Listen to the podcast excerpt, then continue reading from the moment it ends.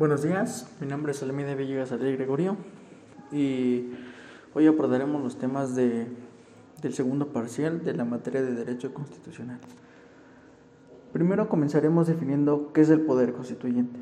Bueno, el poder constituyente se define como la facultad que posee un determinado pueblo para constituirse como Estado, de esta forma pudiendo adoptar libremente las leyes y la organización política que más convenga. Cuando los ciudadanos de un determinado territorio se organizan y se les dota de las herramientas necesarias para construir un nuevo Estado o una nueva formulación del mismo, ¿cómo? Ocurren las transacciones democráticas. Denominamos poder constituyente la capacidad que tienen estos pueblos para llevar a cabo todo esto. Como segundo tema pasaremos a ver las actualizaciones de la Constitución Política de los Estados Unidos Mexicanos. La Constitución vigente ha tenido casi 707 reformas que se han modificado el texto original, algo natural si se reflexiona sobre las necesidades que se plantearon en el México de 1917 y las que se necesitaban en el México actual. Desde, desde 1917 hasta la fecha, nuestra Constitución ha sido reformada en 707 ocasiones a través de 233 decretos, aprobados por el Constituyente Permanente, haciendo de la Constitución Política de México una de las más reformadas en todo el mundo. La última publicada fue la DOF 2805-2021. Análisis de las reformas. Los requisitos que se tienen es que el Congreso de la Unión a través de cada una de las dos cámaras apruebe el voto de las dos terceras partes de los individuos presentes, las reformas o adiciones. 2 que las reformas adiciones sean aprobadas por la mayoría absoluta, la mitad más una de las legislaturas de los estados. El procedimiento para realizar las reformas se comienza de esta manera. Primero, se presenta la iniciativa. Después pasa el turno de la iniciativa. Pasamos, como tercer punto, pasamos a la dictaminación. Después a la discusión del dictamen. Eh, como Cuarto punto, pasamos a la votación y aprobación del dictamen de la ley, reforma o decreto. Envío, la, envío de la minuta de la ley, decreto al Poder Ejecutivo y al último terminamos con su publicación. Ahora hablaremos sobre la jurisprudencia. Pero primero, ¿qué es? Bueno, la jurisprudencia es el conjunto de tesis que constituyen valioso material de orientación y enseñanza que señalan a los jueces la solución de la multiplicidad de cuestiones jurídicas que contemplan, que suplen las lagunas y deficiencias del orden jurídico positivo, que llena al legislador en el sendero de su obra futura. Las características son cuatro. La primera es que debe de ser obligatoria para las autoridades, particulares y tribunales. La segunda es que tiene un carácter jerárquico, es decir, hay jurisprudencia que prevalecen sobre otras, ya sea por el tiempo en que se reforman o por los tribunales. La tercera es que tiene un carácter temporal que será aplicable siempre y cuando las leyes que interpreta o considera se encuentren vigentes. Y la cuarta y última es que se crea por reiteración o por contradicción. Pasaremos ahora al análisis comparativo de la Constitución del Estado Libre y Soberano de México y de la Constitución de la Ciudad de México. La Constitución del Estado Libre y Soberano de México es el conjunto de normas jurídicas que constituyen la ley fundamental de la entidad, estableciendo derechos y obligaciones de las personas, y la estructura, así como la organización del Estado y sus poderes. Esta ley fue aprobada el 31 de octubre de 1917. Posteriormente, el 27 de febrero de 1995, se publicó una reforma integral a nuestra Carta Magna. Como puntos importantes se destacan diferentes. Por ejemplo, el artículo 4 establece que el Instituto Electoral del Estado de México contará con una Contraloría interna. La ley establece los requisitos para poder ocupar cargos políticos y públicos de una entidad. El artículo 129 establece que se contará con un órgano superior de fiscalización.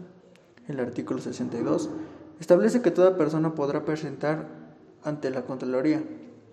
El artículo 29 dice que la sociedad organizada podrá recibir gastos públicos.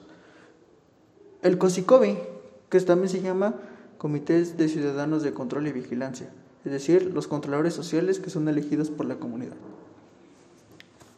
La Constitución de la Ciudad de México es una norma fundamental que establece para regir jurídicamente la Ciudad de México. Dentro de sus estatutos del gobierno del Estado de, la Ciudad de México se encuentran diferentes puntos importantes, en los que podemos destacar, por ejemplo, el artículo 29, que corresponde a la Contraloría General del Estado. Artículo 22, que prevé la participación individual o colectiva en la discusión, análisis, investigación y elaboración de propuestas para la solución de los problemas de interés público.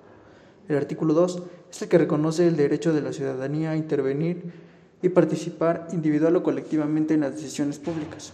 El artículo 61 es el que instituye las Contralorías Ciudadanas, mientras que el artículo 63 establece y, muestra la ley de transparencia y acceso a la información pública.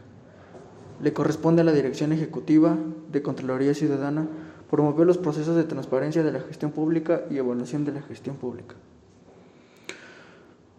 Ahora pasaremos a los sistemas de control constitucional. ¿Pero qué son? Bueno, los medios de control constitucional son instrumentos jurídicos con los cuales se busca defender el orden constitucional creado por la Constitución Política de los Estados Unidos Mexicanos. La defensa constitucional se entiende en dos sentidos, el amplio y el estricto. El amplio se integra por los instrumentos jurídicos y procesales que se han contemplado en la Constitución para prevenir su violación, prevenir su desconocimiento y lograr el desarrollo y evolución de las disposiciones que se encuentran en la misma. En sentido estricto, se identifica con las garantías constitucionales. Se le refiere también como justicia constitucional, jurisdicción constitucional y control de la constitucionalidad.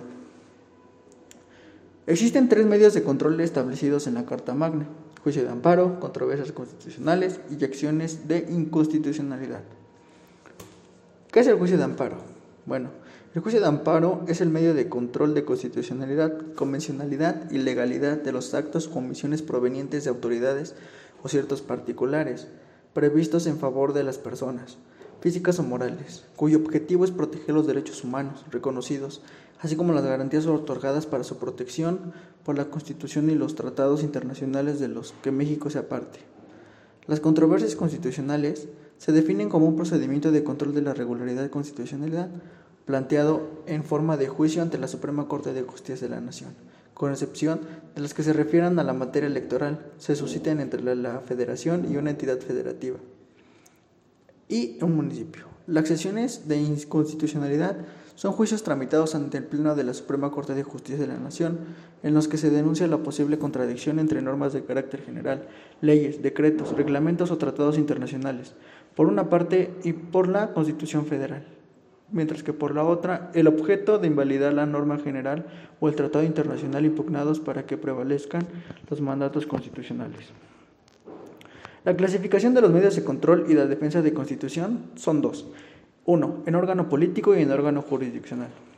En el órgano político, en este caso el control se le asigna a un órgano distinto al de los poderes constituidos, el cual necesariamente coloca por encima de ellos mientras que el órgano jurisdiccional se lleva a cabo por el órgano jurisdiccional, jueces, magistrados o ministros otorgados. Dentro de los vertientes del sistema de control jurisdiccional, eh, encontramos tres. El primero es el difuso.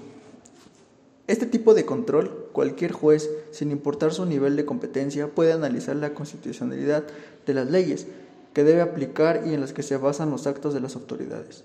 El el concentrado es el tipo de control consistente en que las cuestiones de constitucionalidad deben ser resueltas por un órgano jurisdiccional que se le encomienda exclusivamente a función. 3. El mixto.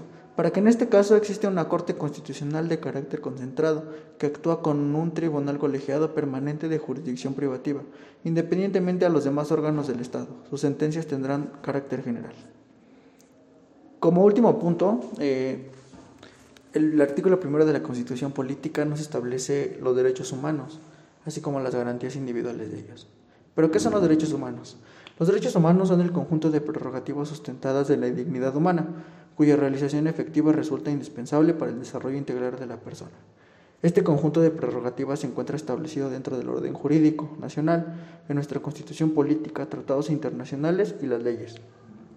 Los derechos humanos son derechos inherentes a todos los seres humanos, sin distinción alguna de nacionalidad, lugar de residencia, sexo, origen nacional o étnico, color, religión, lengua o cualquier otra condición. Todos tenemos los mismos derechos humanos, sin discriminación alguna. Estos derechos son interrelacionados, interdependientes e indivisibles. Sería todo de mi parte. Fue un gusto poderles compartir los temas de las, del segundo parcial y pues concluyo con esto. Gracias.